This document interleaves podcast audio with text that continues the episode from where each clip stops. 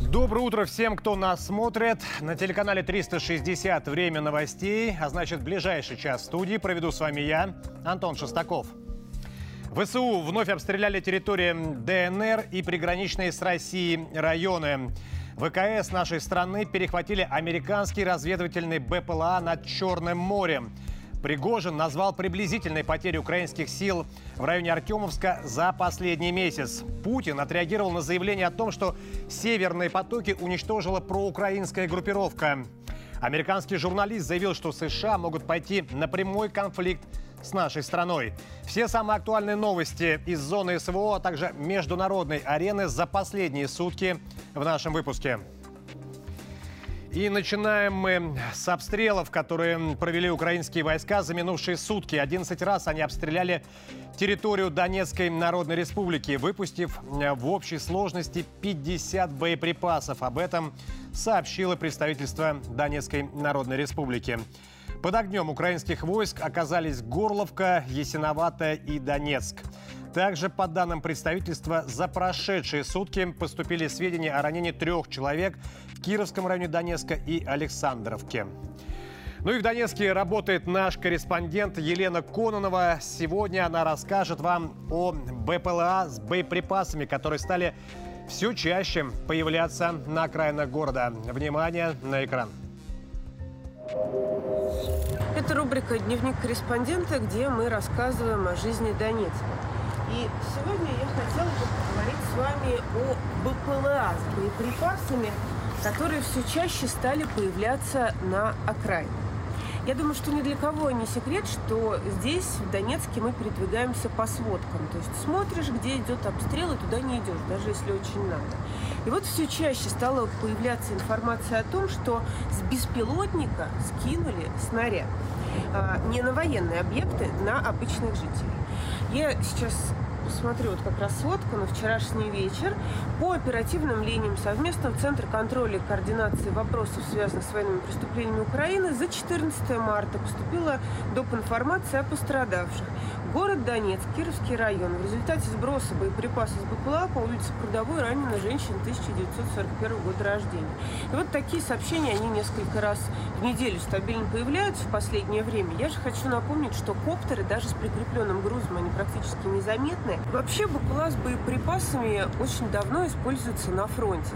Ключевое на фронте. Но теперь ВСУ используют БПЛА против мирных жителей.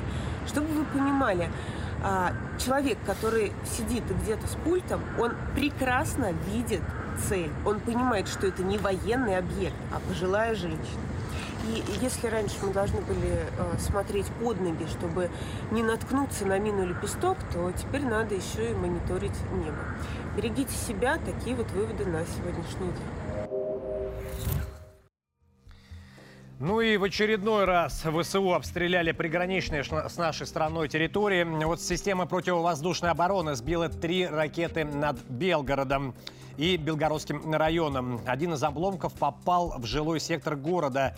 Есть повреждения, об этом сообщил губернатор Вячеслав Гладков. И вот его цитата. Белгородским районом системой ПВО сбито три ракеты. Последствия уточняются. Один из обломков попал в жилой сектор в городе Белгороде. Есть повреждения. Все оперативные службы и глава города Валентин Демидов выехали на место, написал глава региона в своем телеграм-канале. Также повреждены несколько домов в Белгородском районе. Глава района э, Владимир Перцев выехал на место, добавил Гладков. В результате ЧП никто не пострадал. Ну, а тем временем Киев э, продолжает разбрасываться громкими заявлениями, вернее, представители киевского режима. Так вот, э, накануне Зеленский заявил, что оборона Артемовска будет усилена. А, об этом сказал президент Украины, Украины в своем видеообращении, опубликованном, в его, а, опубликованном его офисом. И основное внимание, по его словам, будет уделено оперативно-стратегической группировке войск Хортица и Бахмут. Бахмут, я напомню, они называют Артемовск. Есть четкая позиция всей ставки усиливать это направление, сказал Владимир Зеленский. И у нас по этому поводу есть э, сюжет. Представляем его вашему вниманию. Thank you. Киев усилит оборону Артемовска. Об этом в своем видеообращении заявил президент Украины Владимир Зеленский. Он провел заседание Ставки, на котором заслушал доклады главкома, разведки и командующих направлений. Основное внимание оперативно-стратегической группировки решено направить на Хортицу и Бахмут. Четкая позиция всей Ставки – усиливать это направление. Накануне главнокомандующий Вооруженных сил Украины Валерий Залужный заявил, что оборона Артемовска имеет важнейшее стратегическое значение для удержания линии фронта украинскими войсками. Артемовск – важный транспортный узел для снабжения ВСУ. Ожесточенные бои за город ведутся уже несколько недель. По последним данным, российские силы перерезали или взяли под огневой контроль все асфальтированные дороги к городу, и начавшаяся распутица серьезно затрудняет подвоз боекомплекта и личного состава ВСУ. Ну и по последним данным, российские силы перерезали и взяли под огневой контроль все асфальтированные дороги к Артемовску, которые ведут. И начавшаяся распутица весенняя серьезно затрудняет подвоз боекомплектов и личного состава вооруженных сил Украины. Основатель ЧВК «Вагнер» Евгений Пригожин сообщил, что российские силы находятся всего в одном километре 200 метрах от административного центра Артемовска. Ну и по его данным, в самом городе и вокруг него находится около 70 тысяч украинских военных. Ну а потери Киева в боях за Артемовск достигают 10 11 тысяч только за последний месяц убитыми, отметил Пригожин. При этом он подчеркнул, что э, киевский режим готовит контрнаступление, планируя отсечь группировку Вагнера. Ну и что интересно, друзья мои, хотелось бы вам по этому поводу добавить. Э, корреспонд... Даже западные СМИ, да, уже давно обращают внимание, ну, естественно, давно обращают внимание и держат руку на пульсе, что происходит в Артемовске. Так вот, э, до этого момента, до практически полного окружения города, западные СМИ заявляли, что, ну, то есть цитировали украинских военачальников, представителей киевского режима и называли ситуацию в Артемовске сложной. Так вот сейчас э, более конкретно западные журналисты выражаются в своих э, высказываниях.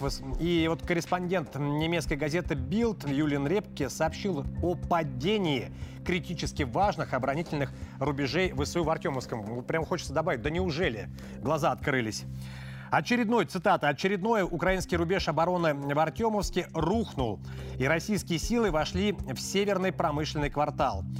Группа Вагнера находится на заводе «Восток-Маш», где в декабре, на секундочку, Зеленский чествовал украинские войска, оборонявшие Артемовск. Это написал Репки в своем твиттере. Ну и по словам журналиста, система укреплений была последней надеждой вооруженных сил Украины на создание прочной линии обороны внутри населенного пункта. Теперь ее нет. Россияне могут двигаться вперед улица за улицей, отмечает немецкий журналист.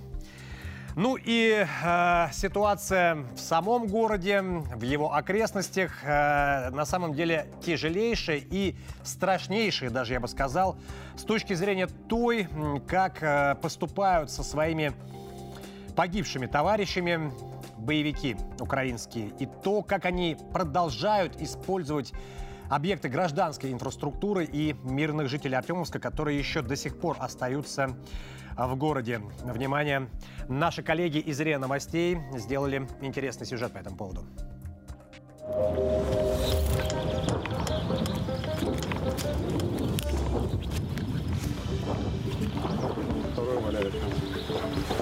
Вот, вот, пожалуйста, вот. Лежат, никто не хочет их забирать. То есть, ну, они бросают своих товарищей. То есть им никто не мешает этого сделать, то есть им никто руки не связывает, как говорится. То есть, пожалуйста, приходите, забирайте. То есть у нас ну, немножко другое понимание войны. То есть мы воюем, но до такого мы не доходим. То есть это грязные такие, так сказать, вот эти ходы мы не используем сто процентов. То есть мы честно воюем, то есть все. Нас по-другому не можно.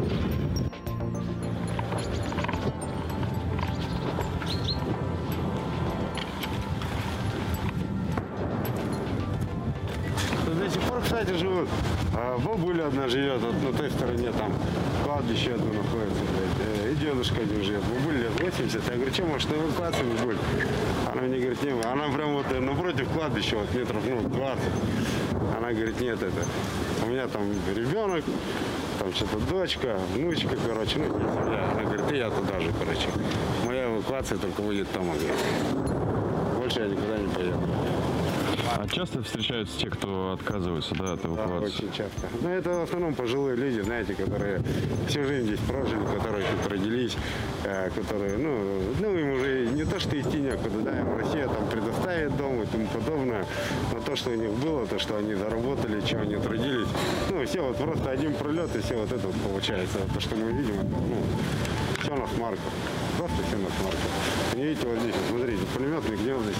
Вот. Пожалуйста, Дом мирных жителей, вот, пожалуйста.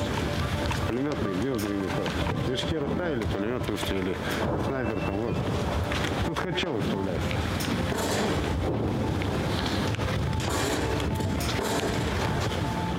Звуки стрелкового боя, это как раз на окраинах, на западных окраинах, получается, бой Да, идет? да, конечно, конечно. То есть сегодня вот так жарко там утром? Да, на каждый день так жарко, если честно. Жарко. Это еще, да, это такой более-менее спокойный день, я так хочу сказать. То есть это так, это еще мы знакомимся с друг другом. Ну, А так бывает жарче намного.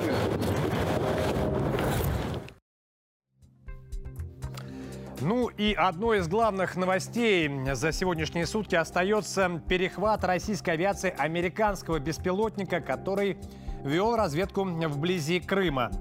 Ну, что с ним произошло, на самом деле, судя по всему, так и останется для нас тайной, поскольку сами американцы заявляют, что российский наш самолет Су-27 протаранил их разведывательный дрон.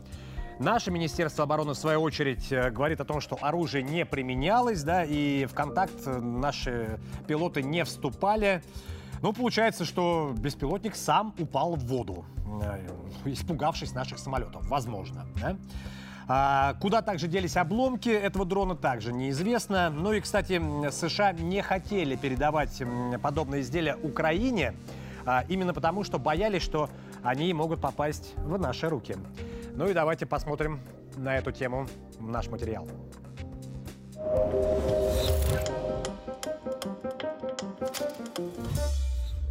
Полеты американских разведывательно-ударных беспилотников у границ России вызывают серьезную озабоченность, заявил посол страны в США Анатолий Антонов. По словам дипломата, разведданные, полученные американцами с воздуха, затем передаются Киеву для нанесения ударов по российской территории и вооруженным силам. Антонов категорически отметил, что если бы наш беспилотник появился в воздушном пространстве США, то Штаты незамедлительно бы приняли меры по его уничтожению. Свои комментарии российский посол сделал в связи с крушением американского беспилотника МК-9 в Черном море у берегов Крыма. Минобороны России ранее сообщала, что отечественные средства контроля воздушного пространства засекли полет БПЛА. Он передвигался с выключенными приборами распознавания. По тревоге в небо были подняты российские истребители, однако, как подчеркнули в военном ведомстве, пилоты не применяли боевое вооружение и в контакт с МК-9 не вступали. При этом американские военные заявили, что один из Су-27 поразил пропеллер БПЛА, что и привело к его крушению. МК-9 «Риппер» стоимостью более 30 миллионов долларов был принят на вооружение ВВС США в 2007 году. Беспилотник с турбовинтовым двигателем способен нести ракеты и авиабомбы с лазерным наведением. Скорость полета превышает 400 км в час. В воздухе БПЛА может находиться в течение суток. Ну вот, э, что интересно, друзья мои, реакция Соединенных Штатов Америки на этот инцидент с беспилотником. То есть э, американцы продолжа- продолжат свои полеты над Черным морем, несмотря на авиаинцидент с российским Су-27 и американским БПЛА. Это заявил координатор по стратегическим коммуникациям Белого дома Джон Кирби. И вот вот цитата. «Мы летаем над этим воздушным пространством в продолжении года. Мы продолжим это делать, и нам нужно... Нам не нужны э, подтверждения со стороны России, чтобы летать над международными водами», сказал Кирби. При этом он не стал говорить о том, хотела ли Российская Федерация послать некое сообщение штатам ну, своими действиями подобными. Да? А, Опять же, цитата Кирби. «Если они хотят послать сообщение в своем желании нас удержать от полетов над Черным морем, этого не случится», заявил представитель Белого дома. Кирби подчеркнул, что американские летательные аппараты действуют над международными водами Черного моря и продолжают это делать ради нацбезопасности США. Но вот здесь вот отдельное внимание стоит э, уделить, так сказать, э, концовочке его выражения – Э, что э, это делается, эти полеты делаются для ради нацбезопасности США. Но вот о какой национальной безопасности штатов можно говорить, да, когда разведдроны летают в 12 тысячах километров от границ, американских границ. То есть, вот, ну, нелепые какие-то вот высказывания и на полном серьезе при этом. Но какая национальная безопасность? Очевидно всем, что дрон разведывательный, что собирал данные для того, чтобы после этого передавать их Украине, и те наносили бы удары. Э, поэтому вот подобные объяснения на самом деле вызывают ну, только как минимум недоумение, а вообще смех. И вот э, интересно реагируют западные СМИ на Буквально вот перед эфиром появилась информация на этот инцидент с беспилотником. И вот что пишут западные издания о падении американского дрона в районе Крыма. Вот Нью-Йорк Таймс. Это первый известный физический контакт между США и Россией после начала конфликта на Украине. Произошедшее немедленно обострило напряженность в отношениях Кремля и Белого дома. А, Wall Street Journal. Падение беспилотника показало, насколько трудно США поддерживать Киев, избегая при этом прямой эскалации и расширения конфликта. Гардиан. Это событие вызывает беспокойство на Западе, ведь речь идет об эскалации противостояния вблизи зоны боевых действий. Падение беспилотника обошлось примерно в 32 миллиона долларов. Ну и Financial Times. Инцидент с БПЛА рискует усилить напряженность в отношениях между Вашингтоном и Москвой. Ну и сейчас э, ко мне в студии присоединяется наш постоянный эксперт, капитан первого ранга запаса, военный эксперт Дандыкин Василий Алексеевич. Василий Алексеевич, утро доброе, как меня слышно? Доброе утро, слышно хорошо. Василий Алексеевич, ну и, разумеется, первый вопрос э, по поводу главной, одной из главных новостей э, суток сегодняшних, сегодняшнего дня, сегодняшнего утра. Падение беспилотника американского вблизи Крыма. А, ну, интересно, вот все а, западные СМИ, понятное дело, что они полагаются на комментарии своих, так сказать, э, чиновников, э, официальных лиц, представителей а, Белого дома, и заявляют о том, что это первый физический контакт нашей страны, да, с Америкой, я имею в виду в вооруженном смысле. При этом наше Министерство обороны заявляет, что мы никого не трогали, упал сам.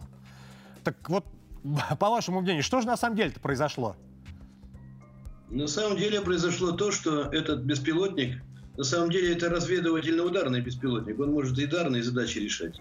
Просто в данный момент он работал как э, разведчик. И мне кажется, одна из его задач была вскрыть наши системы противовоздушной обороны, в том числе радиотехнические средства. Может быть, с той целью, э, в смысле предстоящее наступление на южном направлении, которое много раз анонсируется и анонсировалось украинской стороной. Так вот, он э, фактически э, шел э, без опознавания. Насколько вот Министерство обороны наше сказало, то есть появился, его обнаружили. Это не просто какая-то маленькая птичка, какие-то вот беспилотники, которые Украина использует, и в частности при нападении на Севастополь. Это серьезный аппарат, большая стоимость.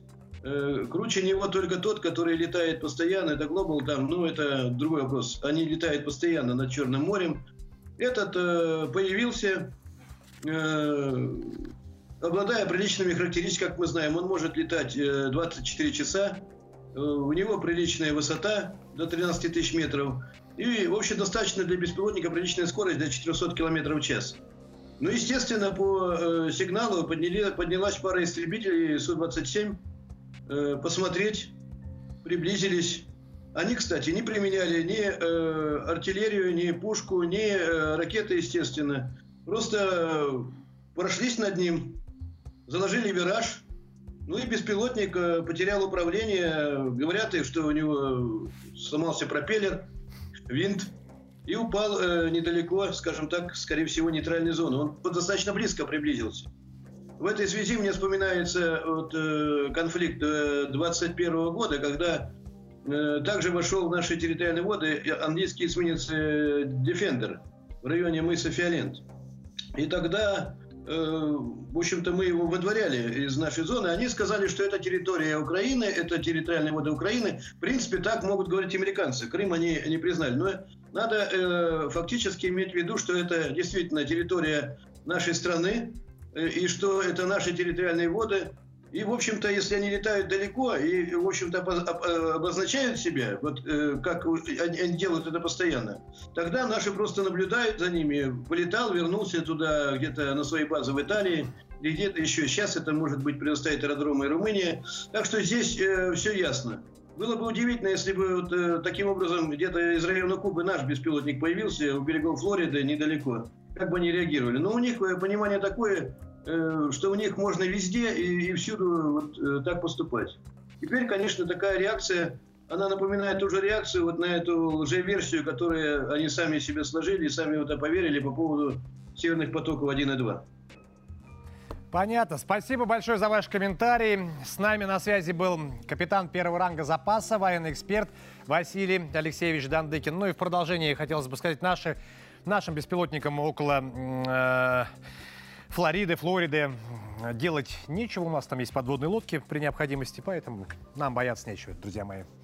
Ну и я напоминаю, что э, Смотреть нас можно не только в эфире телеканала 360, но и на всех интернет-платформах, социальных сетях. Смотрите нас, подписывайтесь на нас, комментируйте, задавайте вопросы. Все самые интересные темы мы будем обсуждать в эфире. И сейчас ко мне в студии присоединяется мой коллега редактор Андрей. Андрей, приветствую. Что интересного ты нам принес? Рассказывай быстрее. Привет, Антон, спасибо большое. Так, быстро расскажу. Активно комментируют новость как раз-таки про американский беспилотник. Да, а, конкретно тот факт, что а, после обнаружения американского беспилотника в воздух подняли истребители, заявили в Минобороны России. В Телеграме, смотри, Евгений Шалов написал, США после этого задумаются. Ну, правда, а то так истребители полетают, и США будет больше нечем думать. Ему ответила Людмила Макарова. Да у них выбора нет в США США банков осталось на две недели. Марина высказалась очень патриотично. Уберите свои грязные руки от нашей России. Егор Ковалев вот, похоже, обратился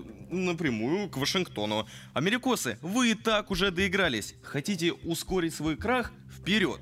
Ну и со своим мнением поделился Николай Петухов, написал. Я вот понять не могу, они же реально с огнем играют. Может у них такие забавы, но нужно ведь понимать, к чему это все может привести. Продолжайте высказывать свое мнение в наших, э, в комментариях, точнее, в наших социальных сетях, а самое интересное мы будем зачитывать в прямом эфире на 360. Антон, тебе слово. Спасибо, Андрей. Да, действительно играют с огнем. Аккуратнее, стоит им задуматься. Ну, а теперь давайте посмотрим, что происходит в целом на линии соприкосновения. И вашему вниманию я предлагаю разбор брифинга нашего Министерства обороны из зоны специальной военной операции.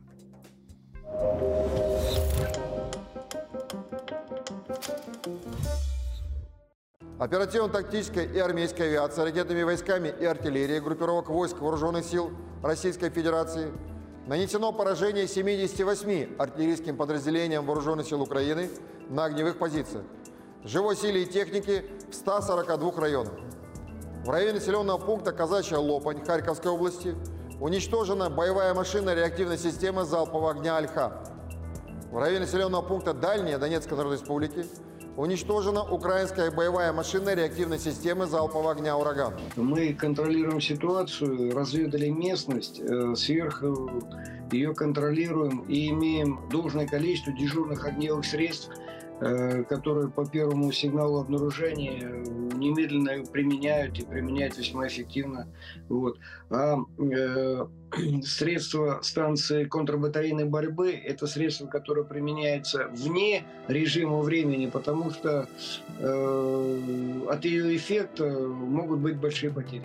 На Краснолиманском и Купянском направлениях активными действиями подразделений группировки войск и огнем артиллерии нанесено поражение живой силе и техники противника в ДНР и ЛНР. На Донецком направлении в ходе активных действий при поддержке артиллерии подразделения южной группировки войск в районах населенных пунктов Залезнинская, Красная и Тоненькая Донецкой Народной Республики за сутки уничтожено до 150 украинских военнослужащих. Три танка, две боевые бронированные машины, четыре пикапа, два автомобиля, гаубица Д-20, самоходная артиллерийская установка «Гвоздика», противотанковая пушка МТ-12, а также две артиллерийские системы М777 производства США – мы достаточно э, более качественно стали использовать существующие средства ПВО. Но только на одном из направлений сбито более 17 беспилотников. Это о чем говорит? Что небо для нас чистое, а для противника оно занято нами. Поэтому мы доминируем, в том числе и в небе. Это важно. Истребительной авиации ВКС России сбит самолет МиГ-29 ВСУ в ДНР, а средствами ПВО перехвачено 23 реактивных снаряда систем залпового огня «Хаммерс», «Смерч» и «Ураган». Кроме того, уничтожено 17 украинских беспилотников Херсонской области, ЛНР, ДНР и Запорожской области.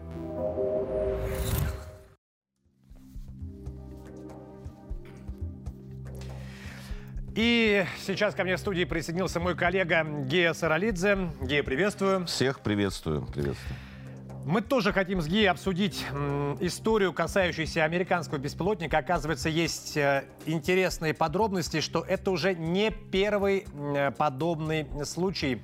Гея, ну расскажи тебе слово. А, да, на самом деле многие заметили, что вот весь э, этот инцидент произошел практически сразу после того, как а, американский Б-52 на прошлой неделе в, в 200 километрах от э, Санкт-Петербурга сымитировал атаку.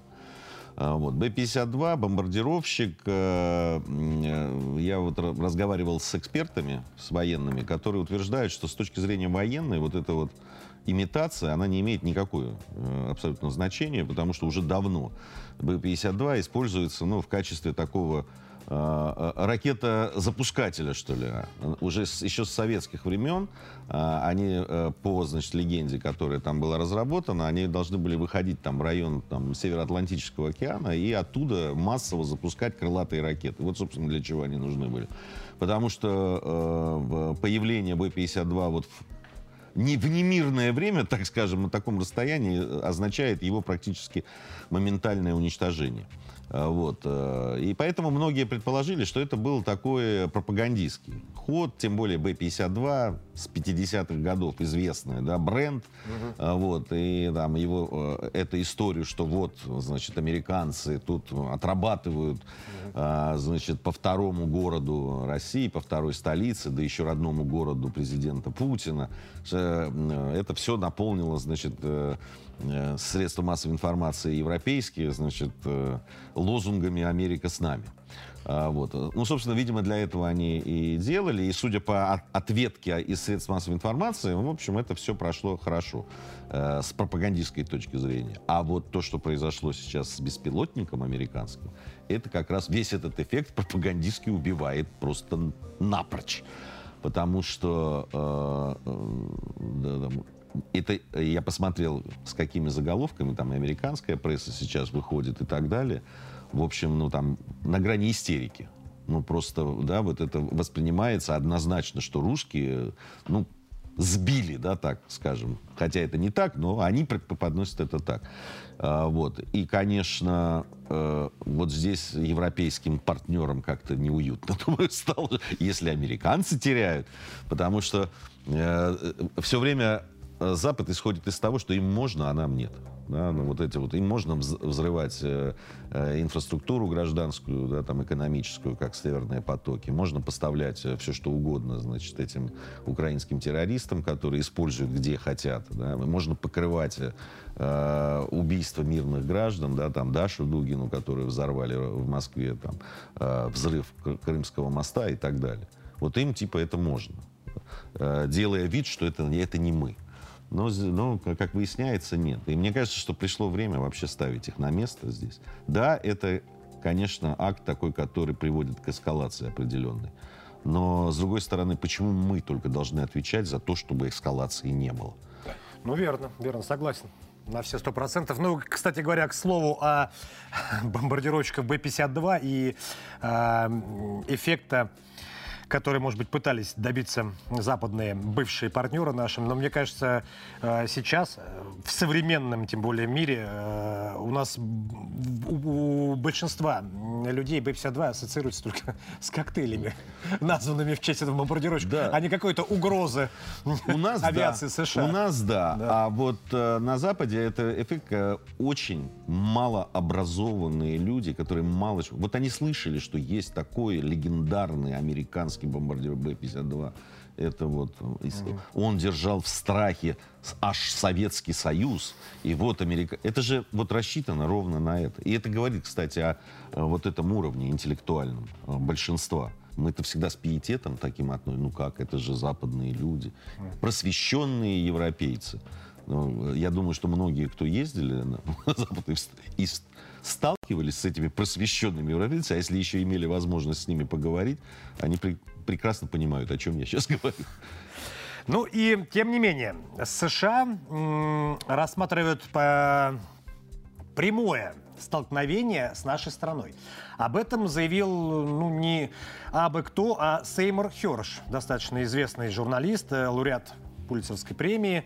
И вот он, по его словам, да, он заявляет, что Соединенные Штаты рассматривают вариант прямого вмешательства в боевые действия на Украине в случае появления видимых перспектив поражения Киева в ходе специальной военной операции. А, и вот его цитата. «Мне говорят, Игра будет такая. Это НАТО, мы поддерживаем НАТО в наступательных операциях против россиян. Это мы воюем с россиянами, сказал э, обладающий обширными связями в военных кругах в спецслужбах США Херш.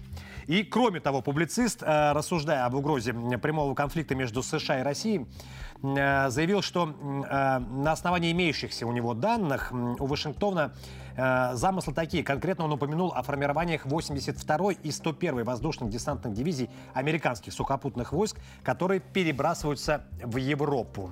Мы говорим о бригадах, не о батальонах, а о бригадах, подметил Херш. Ген, ну как ты вот считаешь, действительно ли э, вероятность прямого столкновения двух ядерных держав возможна? Я думаю, что нет. Э, то, о чем говорит Херш, возможно, в, если говорить о, э, допустим, вводе войск там, на Западную Украину совместно с поляками, например. Там, ну, то есть это будет, потому что явно поляки, э, которые очень большую прыть проявляли до этого, поляки не хотят брать на себя ответственность и действовать как бы самостоятельно, то есть без крыши НАТО. Э, поэтому все равно какую-то вспомоществование нужно будет оказывать. Э, здесь Херш прав, что в, только он не то, что видимость там проигрыша Киева. На самом деле видимость проигрыша Киева они а, уже, уже серьезно да. обсуждают. Да, здесь понятно, а, они делают ставку вот это, на это весенне-летнее наступление. И, и очевидно, что если оно, ну хотя бы его нельзя будет преподнести как какую-то победу, я про победу не говорю, а просто даже если это... Э, успех. Успех какой-то, да, то там очень серьезные проблемы с дальнейшим вооружением там, и выделением э, финансовых средств будет. Тем более, что ну, грядет 24 год и выборы. выборы и так далее. А вот, а, а вот э, в случае да, там, серьезного изменения, так скажем, на э, поле боя, я думаю, что ну, почти со стопроцентной уверенностью можно сказать, что будут введен контингент определенный, ну, прежде всего польский, на, в запад, на Западную Украину. Э, собственно, для этого все готово. Да, даже, и даже юридическая некая база подготовлена этими договоренностями между Зеленским и э, польским премьером. Поэтому э, вот в этом смысле, да, никаких... Они э, всячески избегают прямого столкновения, это видно. И они прекрасно понимают, к чему это может привести. И даже сейчас, несмотря на то, что прямого столкновения нет, все равно в Соединенных Штатах Америки, да, пока это не, не э, главенствующее мнение, но то, что они обсуждают э, а Трамп так просто это сделал главным гвоздем своей э, э, предвыборной кампании о том, что я помогу избежать ядерной войны значит, Трамп не дурак. Он понимает, что на этом он может выиграть. И пока, кстати, все опросы показывают, что пока он выигрывает. Там понятно, что это рано еще делать выводы, но во всяком случае э, это есть. Вот. Э, я думаю, что не, не популярная идея. Потому что прямое столкновение, это действительно, его, его нельзя контролировать. Да, прямое столкновение вот на поле боя, это э, чревато ну, практически неизбежно э, ядерным э, столкновением и обменом ударами и так далее. А там уже ну, все понесется с такой скоростью и, и так непредсказуемо, что никто не сможет уже этим управлять процессом. Ну, как Путин сказал, не останется ничего. Ну да, не, ну весь мир в труху, да. Что Да, там, да, вот. да. Вот, поэтому я, а я не говорю, что это невозможно. Да, при определенных обстоятельствах, при каких-то там принятии решения, э, надо внимательно следить за тем, что у Соединенных Штатов Америки вообще происходит. Кризис экономический, политический, очень серьезный. Раскол в стране очень серьезный. Э, Противостояние там штатов либеральных и нелиберальных, да, консервативных. Фактически мы видим, что э, в зависимости от э, шта- э, штата, да, там, там законы чуть-чуть ли не прямо противоположные по отношению там, к гендерной политике, по отношению там, к зеленой повестке и так далее. Как будто два таких непримиримо э, э, различающихся э, страны, не то что объединенные в один. Вот, поэтому все, конечно, может быть, но мне пока я не вижу того, чтобы Соединенные Штаты Америки прямо вот горели желанием столкнуться.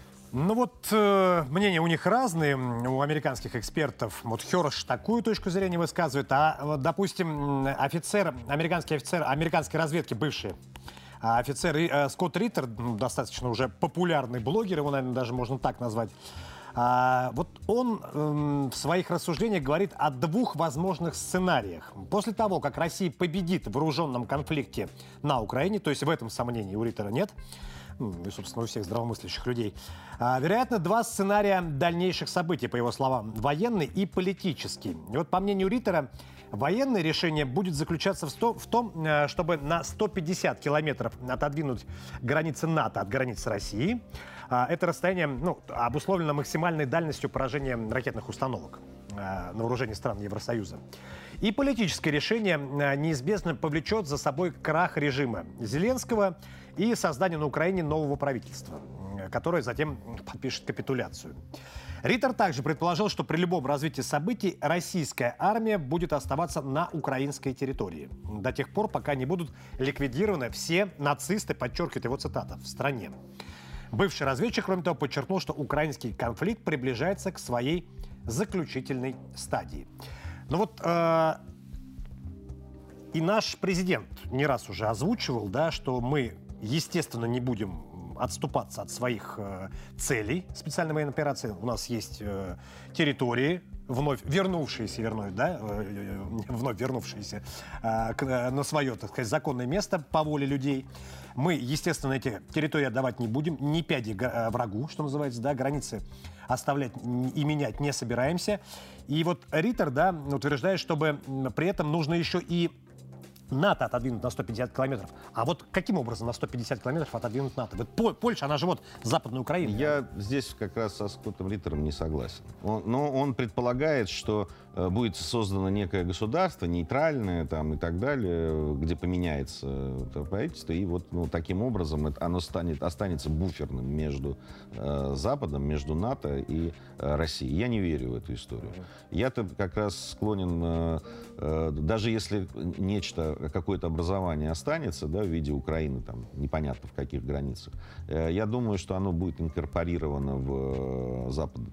Вот. И войска, вот то, о чем мы только что говорили, да, там натовские войска там будут стоять. Ровно про это Херш, то, что говорит Херш, ровно, э, и, и я здесь с ним согласен, они войдут. Другое дело, что никакого прямого столкновения нет. То есть а- они введут, и потом начнутся переговоры о том, ну, вот, чего... То есть в любом случае мы будем с ними лоб в лоб граничить. Да, я, я думаю, что это будет. Никаких буферных больше таких вот зон не будет. Тем более, что, э, как показывает практика, ну, всегда считалось, что ну, лучше иметь некий буфер между это. Да, там в свое время там Прибалтика так пред- предусматривалась и так далее. Они никогда не работают. Есть буферы работают до поры до времени. А, э, Они тут же начинают, э, ну, на- особенно натовцы в последнее время показали, они начинают обрабатывать эту зону и э, втягивать ее, там, не обязательно включать там в НАТО, но да, вот так же, как с Украиной просто, да, там меняется руководство страны. Ну вот сейчас там условно нейтральная Грузия, да, по отношению к конфликту на Украине. Вот э, прагматичное правительство, которое э, даже сумело вот на этих всех историях заработать. Да. В Грузии рост э, ВВП в этого года составил 12%. 12. Ну, что, понятно, она от низкой базы, конечно, это происходило.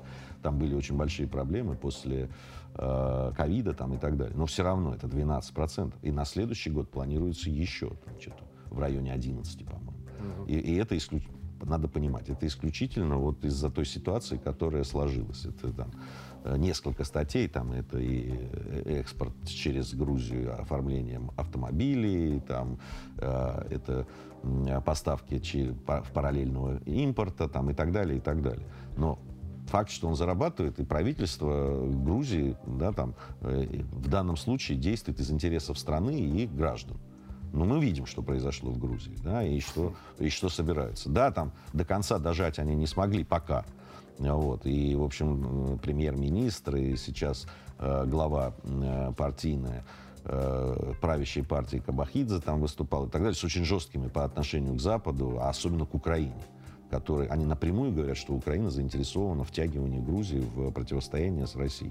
Что для Грузии, как они считают, оно фактически равно потере государственности. Но, понимаете, тот же Скотт Риттер, а, то есть вот оно, вот считай буферное государство, причем такое, ориентированное на Запад, да, Грузия uh-huh. все-таки. Вот Скотт, тот же Скотт Риттер э, писал э, о том, что 40 миллионов долларов через э, агентство международной безопасности USAID э, выдели, выделяется сейчас на продвижение демократии в Грузии. Как вы думаете? На что будет потрачено эти 40 миллионов? Вот я тоже так думаю. Судя по улыбке ну, твоей, я, мы понимаем, для, э, куда они будут, на какую свободу они будут потрачены. Свободу, да. Вот, вот, и все. Вот и тебе и буферная зона. Поэтому и э, нам нужно исходить из того, что мы будем стоять. И, и нам, может быть, это правильно.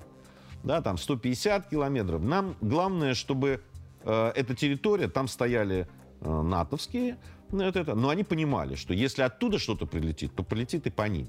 Мы должны лишить их возможности действовать чужими руками.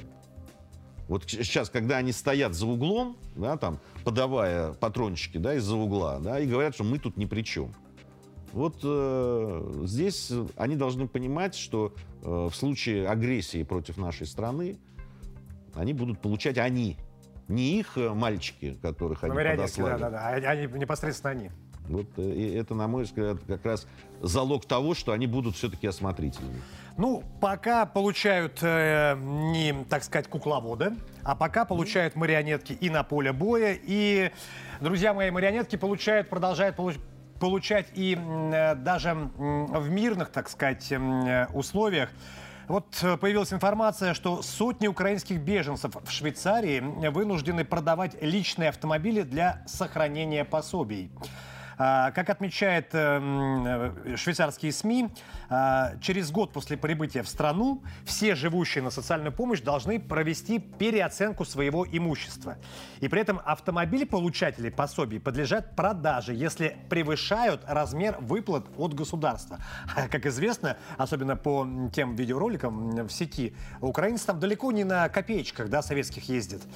И э, на продажу машин власти выделяют один месяц. Э, в зависимости от того, сколько принесет продажа автомобиля, социальная помощь после этого прекращается на определенное время. В случае, если получатели пособий не выполняют требования, то стоимость транспортного средства будет оценена и включена в расчет социального пособия. А вот а, таким образом... Почему, вот коротко только, да, прямо на, на две минутки, у нас буквально, что это за жест? Они надоели там, эти беженцы, э, тратить на них деньги? Или э, что, вот почему такие вдруг да, жесткие меры? Да это европейская абсолютно рачительность, а тем более швейцарская. Да? Ну, они посмотрели на людей, которые получают а, а, от государства серьезные выплаты, там, да, они ну, довольно... Катаясь при, на Мерседесах. Катаясь на Мерседесах, там, да, там, э, внедорожниках дорогущих и так далее. Но они посмотрели, сказали, нет, причем там же любопытная вещь, там, чтобы пояснить нашим зрителям, э, они, то есть у тебя это не значит, что ты продал автомобиль и тут же тебе э, продолжают платить. Нет. То есть они исходят из того, а вот он стоит столько-то, значит на эти деньги можно прожить столько-то. И только вот когда, когда, закончится. когда закончится по их мнению эти деньги, тогда э, э, э, будут... То есть это, это не просто так, ты спрятал этот автомобиль и все. Если он у тебя зарегистрирован, это как минимум, даже если ты сделаешь вид, что ты его продал, э, вот, э, там и так далее, ты все равно лишишься этой пособия. Да это будет... это- это- они еще долго продержались. Я считаю, что европейцы, исходя из того, как они относятся к деньгам, там, и особенно когда они тратят на чужих, они, украинцы никогда не станут там своими. Это вот, ну, даже... Как бы не хотели. Как бы, как бы они не хотели, они не делали вид. И те, и другие, что нет, мы, они будут адаптироваться. Там, нет, ну, кто-то может быть. Но большая часть никогда не станет своими. И деньги, конечно же, вся эта э, э, щедрость неслыханная, она закончится очень быстро. Э, В Польше и Германии давно уже Да, в закончилась. Германии, кстати, да, об этом вот там они прям жалуются, украинцы, их там и ущемляют, и оскорбляют, и прям прямым текстом говорят, э, вот один, один из примеров, там, у тебя дорогая машина, э, езжай к себе на Украину, или продай ее, отправь деньги на солдатам. Да, да. Прямо да. в Ну, Германии. это, б- это будет, это, самое, вот этот код свой-чужой в Европе никто не отменял. Да, там под э, воздействием э, пропаганды, средств массовой информации там, и так далее. Ну, так же, как было с э, вот этими всеми мигрантами из, с Ближнего Востока там, и так далее. Вроде как сначала все, ой, когда жалко. Там, это. А сейчас про них просто забыли. Вот есть Украина, теперь им будем помогать. Они теперь самые обиженные. Вот. И это тоже пройдет. Спасибо. Ну и мы переходим э, к одной из э, основных тем э, повестки. Значит, э, версию о подрыве северных потоков украинскими активистами можно назвать чушью. Это заявил президент России Владимир Путин. Это вот цитата. «Я уверен, что информация а, о причастности украинских активистов ко взрывам – это полная чушь. Взрыв подобного рода такой мощности не такой, на такой глубине могут осуществить только специалисты, причем поддержанные всей мощью государства, которое располагает определенными технологиями. Ну, это, к слову, о том, что э, у нас Существует несколько мнений по поводу подрыва э, северных потоков, и одно из них это как раз-таки э, о том, что американцы сваливают всю вину на украинцев. А, И, э, то есть, я к чему, друзья мои, говорю об этом, да, идет всячески информационная война, помимо, да, боевых действий в зоне специальной военной операции. И, но Отвечаем мы и там, и там, разумеется. И вот что касается, возвращаясь к боевым действиям, да, Шойгу получил увеличить, поручил увеличить объемы производства высокоточных боеприпасов в нашей стране. Давайте посмотрим по этому поводу материал.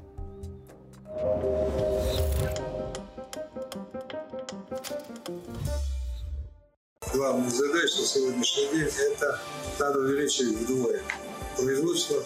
Я думаю, что да, я думаю, что вам это по силам. Вам это по силам. В всяком случае, все для этого сделано. У вас набраны кадры, достаточно квалифицированный персонал, работает с большим подъемом, хорошим настроением. Вся комплектация решена. Сейчас э, задача одна Задача одна – это увеличение производительности труда, э, естественно, сокращение издержек, затрат. Затрат в основном имеется в виду трудозатрат.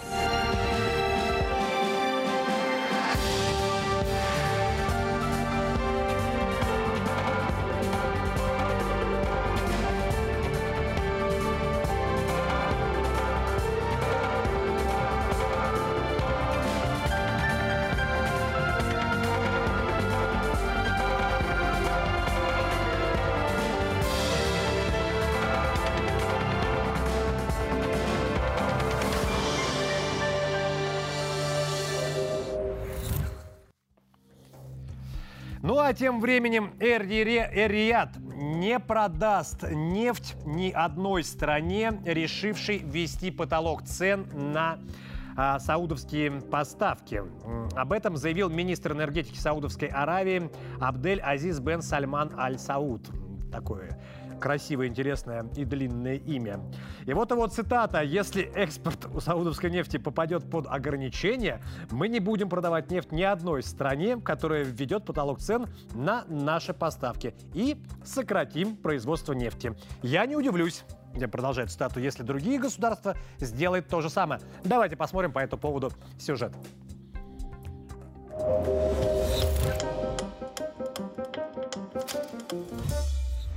Ни одна страна, которая решила ввести потолок цен на саудовские поставки, не получит аравийскую нефть. Эр-Рияд ее попросту не продаст, заявил министр энергетики Саудовской Аравии Абделязиз бен Сальман Аль-Сауд.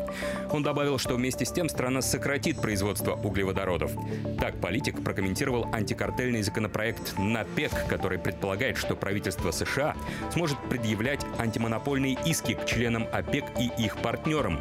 По мнению министра Саудовской Аравии, если закон вступит в силу, это сократит инвестиции в отрасль. Вместе с этим образуется дисбаланс спроса и предложения на нефтяном рынке. Ну и сейчас ко мне в студии присоединяется наш постоянный эксперт, политолог, журналист Светов Юрий Ильич. Юрий Ильич, утро доброе. Как слышно меня? Доброе утро, Антон. Нормально слышно. Юрий Ильич, ну вот как вы считаете, смотрите, Эр-Рияд э, пошел, собственно говоря, ну, по тому же пути, да, вот есть некие договоренности, были уже давно некие договоренности э, о том, что мы, наше правительство заявляло, наша страна не будет никому нефть продавать по э, потолку некоему, которому там Америка придумывает. Сейчас вот Эр-Рияд так открыто заявляет, э, и тем не менее, да, Штаты продолжают гнуть свою линию. Как вы считаете, вот, а, вот эти прямые отказы м, Штатам, да, вот, ну, откровенно называя вещи своими именами, щелчки по носу, они не приведут ли к какому-нибудь конфликту? Как вы думаете, как будут Штаты реагировать? болезненно будут реагировать. У меня, знаете, ощущение, что вот американские политики в школе очень плохо учились, и знаменитые теоремы Ньютона не учили, закон Ньютона. Там же закон Ньютона. Действие равно противодействию. И вот, или противодействие равно действию. Когда они начали вводить потолки цен, мы же объясняли, что в ответ мы среагируем. Но в них настолько сидит уверенность, что они могут... Вот что они решили, то будет исполнено. И диктовать этому. Мы же говорили о том, что сейчас начали, ну, взялись за нас. Нам потолок цен. Пока на нефть, на газ. Потом что-то другое им понадобится, они на это введут ограничения. Вот теперь они попытались такого рода потолки цен установить для Саудовской Аравии. То, о чем предупреждали. И Саудовская Аравия реагирует точно так же, как Россия.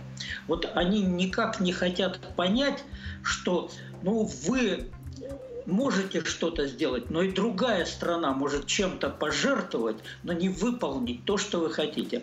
А у Саудовской Аравии особенность сейчас положения после того, как э, они в Пекине с Ираном подписали соглашение о возобновлении дипломатических отношений, э, Саудовская Аравия получила четкие гарантии, как я понимаю, от Китая, что Китай будет потреблять ее нефть, ее газ – гарантированные будут огромные закупки, и они чувствуют теперь большую гораздо уверенность, да еще есть Иран, который, с которым теперь отношения будут нормальные, и тот будет поддерживать их политику. Да есть Россия, которая, мы же тоже объявили о сокращении там, на 500 тысяч тонн э, поставок нефти. То есть вот это возникновение нового центра силы в Азии и в Евразии в лице нас – оно, наконец, начинает реализовываться. Но американцы этого никак до сих пор не могут понять. Они верят в свое всесилие, вот в свое всемогущество, а ему потихоньку конец приходит, особенно учитывая, что Саудовская Аравия с Китаем-то э, торговлю теперь будет вести в юанях, а не в долларах. Да, вот как раз э, вы прям буквально с языка сняли этот вопрос у меня. Я хотел э, эм, одновременно и добавить, да, и вот спросить, кроме вот э, борьбы с потолком цен со Штатами, да, еще и плюс э, удар, так сказать, под дых экономики США, э, что касается расплаты, э, расчетов э, не в американской валюте. Вот это все, оно приведет ли к тому, что э, появится э, некий коллективный Восток, а не коллективный Запад. Вот это э, такое противостояние в экономическом Нет. плане. Коллективного Востока не будет. Это будет э, эра ситуативных союзов. Вот если мы с вами посмотрим 19 век, то мы видим там то Россия объединилась с Англией против Наполеона, то Англия объединилась с Францией против России, то потом у нас с Германией отношения, то потом... Вот это было время ситуативных союзов. Точно так же и в Азии. Есть многое, что сближает азиатский регион, азиатско-тихоокеанский регион, и в то же время есть множество противоречий. У того же Китая с Индией и э, интерес э, ну, добрососедства, и в то же время есть конфликтные какие-то отношения. Поэтому они будут действовать, понимая вот общую тенденцию, что не надо позволять американцам командовать в том регионе. Они сами хотят решать свои вопросы, и для этого они будут договариваться друг с другом там, где им выгодно, а где-то ну, будут продолжать конфликтовать. Но э, я бы обратил внимание на такие два важных события, которые еще произошли произошли. Это военно-морские учения Китай, Россия и Южная Африка, которые прошли во второй раз и только что закончились. И вслед за этим сейчас начинаются совместные учения военно-морских сил. Кого? Китая, России и Ирана не, не, я думаю, не за горами, когда будут коллективные учения с военно-морским флотом Саудовской Аравии. А это означает, что та функция, которую все время себе приписывали американцы, защита э, путей, по которым движется суда с э, нефтью и газом, э, она будет на себя приниматься теми странами, которые производят нефть и газ. И та же самая Саудовская Аравия может сказать американцам, мы без вас прекрасно обойдемся в охране этих путей. Да нам Китай еще пособить, да и Россия тоже может это сделать. Вот эти сдвиги, они наблюдаются. Не надо их переоценивать. Это трудный процесс. Могущество Соединенных Штатов никто не, ну, как бы пока не подвергает сомнению, что оно есть, оно реальное. Но в то, что шаг за шагом можно противостоять этому могуществу и показывать американцам вот этот рубеж как, как помните в известном фильме э, это «Джентльмены удачи». Здесь ходи, а здесь не ходи. Спасибо большое. С нами на связи был Юрий Ильич Светов, политолог, журналист. Ну и э, крах, на крахе американских банков выиграют э, китайцы, о чем, собственно говоря, мы только что и э, говорили с нашим экспертом. Ну а более подробная э, информация в вечернем стриме у моей коллеги Аксини Гурьяновой. Ситуация по Silicon Valley Bank, она была связана вот в последнее время, последние две недели, именно с наличием вот этих процентных ножниц, когда депозитные ставки не дотягивали до рыночных процентных ставок, и мотивация на снятие своих средств с депозитов у граждан, она многократно увеличилась. Вот взаимно этот период. Слушай, вот у меня вопрос. Опять же, я читаю информацию, да, вот что, как стало известно, Financial Times у банка Silicon Valley Bank, э, то есть вот были тесные связи с китайскими банками и компаниями. И по данным, опять же, того же издания, банк был особенно популярен среди китайских биотехнологических компаний, которые работали на рынке США и Китая. И, э, следовательно, э, с учетом того, что сейчас США э, начинает такую активную, скажем, активную войну информационную пока против Китая, и Китай тоже начинает это делать, не является ли это ну, таким заказным моментом, когда вот, дескать, давайте мы насолим как-нибудь китайцам, и вот банк, которым у них деньги, как-то вот забанкротим? Вчера э, Минфин США объявил о принятии специальных мер, которые предполагают выплату 100% всем держателям депозитов Silicon Valley Bank и других банков, которые сейчас попадают на этом промежуточном этапе в турбулентную зону. Это значит, что ни один из держателей депозитов не, э, не потеряет своих средств и не пострадает. Это значит, что, собственно говоря, и китайские инвесторы, которые были клиентами данного банка, очевидно, не потеряют свои средства. Ну и сейчас ко мне в студии присоединяется, вновь присоединяется мой коллега Андрей со самыми, самыми свежими вашими комментариями. Андрей, привет, тебе слово. Привет, Антон, спасибо. Давай еще раз быстро поговорим о банках. Там экономист Роберт Киясаки спрогнозировал последствия вот этой краха банковской системы в США. Он предвещает обвал фондового рынка и еще нескольких крупных банков. Вот что думают наши подписчики в Телеграм. Максим Оренбург задал интересный вопрос. Написал, если банки рухнут, то куда деньги будут переваливать те, кто уже успел их снять? А вот, кстати, Немезис сомневается в заявлении компании Kiyosaki. Написал он, нагадал на кофейной гуще и картах, так что его прогнозам можно верить. Ну, прочитаю больше уже завтра. Оставляйте ваши комментарии и дальше мы читаем абсолютно все. Антон, тебе слово. Спасибо, Андрей. Какой ты шустрый. Ну, и, друзья мои, на этом наш выпуск подходит к концу. Я э, желаю вам всем хорошего настроения. А, и, э, ну, самое главное, да, чтобы э, новости, даже если какие-то мы рассказываем вам, заставляют вас напрягаться, то не напрягайтесь. Всем удачи, хорошего настроения. С вами был Антон Шестаков. До встречи в эфире. Thank you.